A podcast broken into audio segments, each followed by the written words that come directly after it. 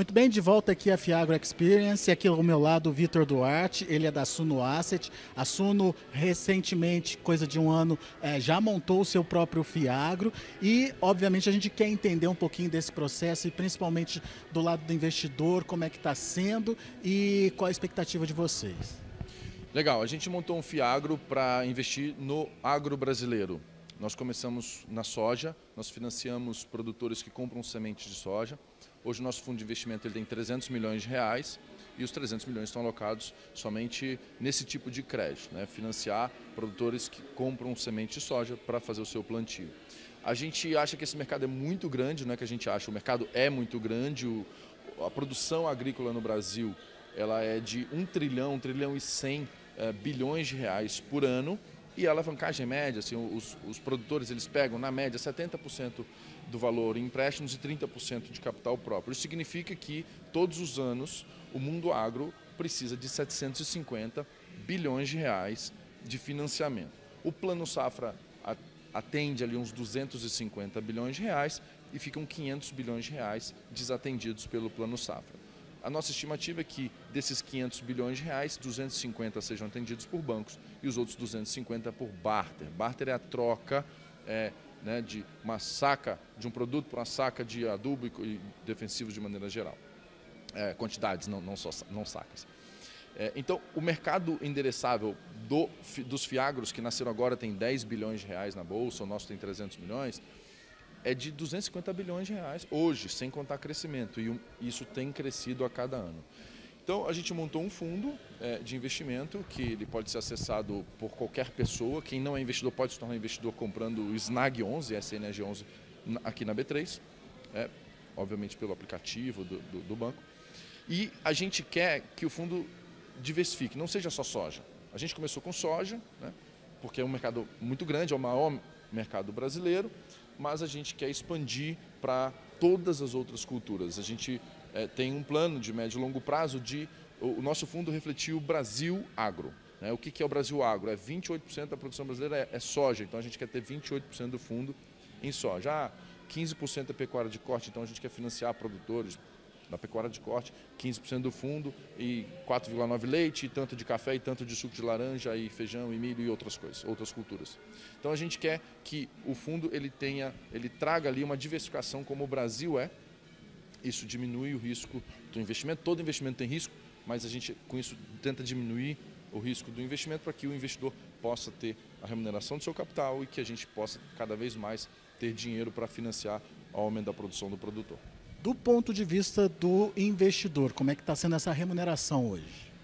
A remuneração ela está sendo interessante no sentido de que a cota foi lançada a 100 reais, hoje ela é 100, 101, 102, já bateu 103 reais. Então mostra que há uma demanda por, pelos investidores é, por essa cota. Né? Se a demanda tivesse mais fraca, ela poderia cair para 99, 95, 90. Então se o preço está é, se mantendo firme mostra uma, um, interesse do investidor por isso e a gente tem distribuído, na maioria dos meses, R$ 1,20 por cota isento de imposto de renda. Uma cota de 100 dá 1,2% ao mês isento de imposto de renda que os cotistas investem no nosso fundo recebem. Pode comprar uma cota, duas, três, mil cotas, né? Você, o fundo tem 300 milhões de reais, nosso maior investidor tem um pouco mais de 100 milhões de reais. Nosso menor investidor tem uma cota de 100 reais, que recebe ali R$ 1,20 por mês. O importante é todo mês ele ir comprando mais cotas para ir formando seu patrimônio, formando uh, um patrimônio que gere renda para que quando o investidor fique mais velho, perca né, capacidade de trabalho, tenha um montante de recurso que o alimente e alimente sua família né, no longo prazo. Isso do, lado de, do ponto de vista do investidor. Vamos pensar do outro lado, do tomador, do produtor rural. Quais são as vantagens para ele? A vantagem para o produtor rural é que os fiagros, eles são fundos de investimento que o investidor não saca. Então, para responder para o produtor, eu vou voltar para o investidor.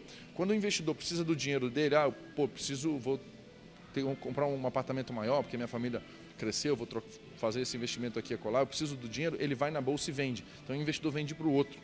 Né? Ele não saca o dinheiro do fundo, ele não tira. Então eu vou ter sempre 300, nesse meu exemplo de 300 milhões, eu vou ter sempre 300 milhões.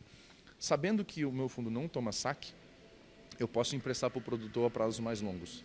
Então eu, os fiagros, eles vêm para financiar os produtores linhas de investimento, que hoje os bancos eles financiam custeio. Isso é bastante já é, é, é trabalhado. É bem, bem amplo, todo mundo consegue tomar é, dinheiro para custeio. Mas dinheiro para investimento não é uma linha fácil, não é uma linha que tem muito. Por quê? Os bancos não podem emprestar porque eles, os bancos captam dinheiro da população e emprestam. Se, a, se as pessoas sacarem, né, o banco não vai ter de onde tirar. Então o banco não pode ir tão longo, o Fiagro pode.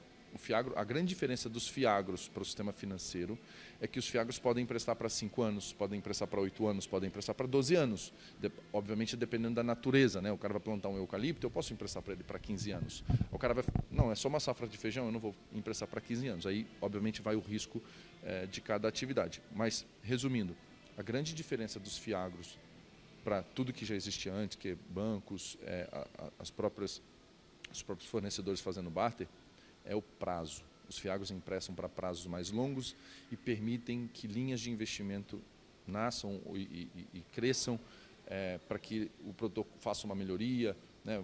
Vamos falar aqui de uma pecuária de corte, porque o cara possa fazer toda uma estrutura de confinamento.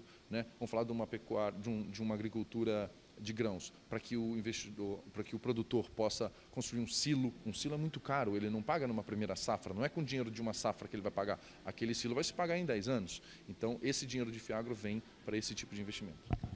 E o custo para ele é compatível com o que existe no mercado? Enfim, o que, que esse investidor está tá querendo em troca? O custo do Fiagro é compatível com o recurso livre dos bancos e com barter. Ele não é compatível com o plano safra. O plano safra é extremamente barato, é 6, 7, 8% ao ano. Então o produtor tem que tomar o máximo que consegue dessa linha. Acabou essa linha, ele vai para o recurso livre. E aí ele vai tomar dinheiro, a Selic, que hoje é né, no momento que a gente está gravando essa entrevista aqui, é 13,75. Então ele vai tomar Selic mais 3, Selic mais 4, Selic mais 5. Então pode chegar a um custo até de 20% ao ano. Vai, de 14% a 20% ao ano é, é um custo é, de, de juros que como eu disse, não dá para comparar com o plano safra, mas dá para comparar com o barter. Quando você troca é, sacas de soja por sacas de adubo, se você fizer a conta, né, ah, se eu estivesse comprando à vista, vendendo, né, talvez chegue a 30% ao ano de custo de juro. A pessoa às vezes não faz essa conta, mas pode chegar. Então os fiagros eles cobram menos do que o, o o juro embutido no barter. E sem os penduricalhos, no caso do, do de, um, de, um, empréstimo do banco, por exemplo. Exato. É, às vezes você vai pegar um empréstimo no banco, você precisa fazer um título de capitalização, uma previdência, um outro produto que não tem muito a ver com a sua atividade. O Fiagro ele não tem outros o Fiagro empresta dinheiro e precisa receber juros. Então é uma negociação que só trata de é, qual valor, prazo, taxa de juros é, como, como, que garantias, mas sem, é, sem outras coisas comerciais que às vezes é, não fazem muito sentido para o produtor. Ou seja, todo cuidado é pouco, mas ah, o aparecimento de uma nova ferramenta de financiamento pode ser mais uma alternativa para ele fazer pelo menos esse mix aí no, de financiamento para ele. Exato. Minha recomendação para o produtor é que tome todo o plano safra possível. Sim. O primeiro dinheiro que ele vai buscar não é o meu, é do, é do plano safra acabou o limite do plano safra, ele vai no banco, aí ele vem no, no, no Fiagro, aí ele vai é, nas revendas, no, nos fornecedores. Então, ele antes tinha duas opções, ou banco ou fornecedor. Agora ele tem três. Ele tem o banco, ele tem o fornecedor, ele tem o Fiagro. Ele tem o mercado de capitais ali é, para atendê-lo, para fazer propostas, para estruturar operações é, que essas operações diretas do fundo para o produtor acabam ficando é, mais limitadas aos produtores médios e, e, de maior porte, mas como a gente falou ali, quando a gente financia uma revenda, a revenda tem linha de crédito, o produtor pequeno não sabe. O mercado, o Fiagro já está financiando o pequeno produtor sem ele saber. Ele acha que está pegando essa, esse financiamento na revenda. Esse financiamento, na verdade, a revenda foi só o agente que originou esse crédito e repassou para um Fiagro carregar ali, carregar a rentabilidade, carregar o risco também. Então, o Fiagro já está conectado com o produtor sem que o produtor note. E, sem, e, e, e quanto mais pequeno, é, médios e grandes participarem do Fiagro, mais recurso sobra para reverter para o pequeno. Exato. Quando a gente faz muitas operações com, as, com os grandes, os grandes não precisam ir no banco. E aí o dinheiro do banco sobra para os médios e para os pequenos. Então, quanto maior for o mercado de capitais, mais dinheiro vai sobrar para o banco que vai atender lá na ponta, banco com 3 mil agências espalhadas pelo Brasil, com 5 mil agências espalhadas pelo Brasil, vai atender o pequeno produtor. Para a gente encerrar, é, sua perspectiva de futuro aí para o Fiagro? Olha, é muito otimista, muito otimista porque o Brasil é o produtor de alimentos do mundo. Nós não, nós não somos o produtor de alimentos dos brasileiros apenas. É, no mundo, é, as pessoas vêm é, tendo mais renda, vêm se alimentando mais, que bom, devemos né, ficar felizes com isso. O, o indiano está comendo melhor, o chinês está comendo melhor, a, o africano está comendo melhor, e isso é, demanda alimentos, demanda que alguém produza. Então, a capacidade de expandir produção no mundo está no Brasil, não por expansão diária, e sim por expansão de produtividade. Por isso que o mercado de capitais tem que vir, tem que vir mais dinheiro, mais investimento, digitalização, tecnologia. Acho que mecanização, biologia e química já, já dominamos bem. Agora, tecnologia, digitalização, mercado de capitais é, e essa agenda ISD, uma agenda de governança, uma agenda social e, e de meio ambiente, é, para que a produtividade aumente, né? a renda do produtor brasileiro vai aumentar, porque ele está vendendo não só para o brasileiro se alimentar, mas como o cidadão do mundo se alimentar. Então, é, hoje essa produção brasileira é de um trilhão, um trilhão e cem. É, isso vai crescer bastante, porque é, não é o que o brasileiro come, é o que o cidadão do mundo come. E, e nós somos o, o, o grande é, é, player, o grande, o grande, é, a grande nação com potencial de entregar o que o mundo precisa bem, mas para tudo isso precisa de financiamento e por isso a gente está discutindo mais essa alternativa de financiamento que são os fundos de investimentos do agronegócio. Daqui a pouco a gente volta com mais informações e outros destaques. Continue com a gente. Música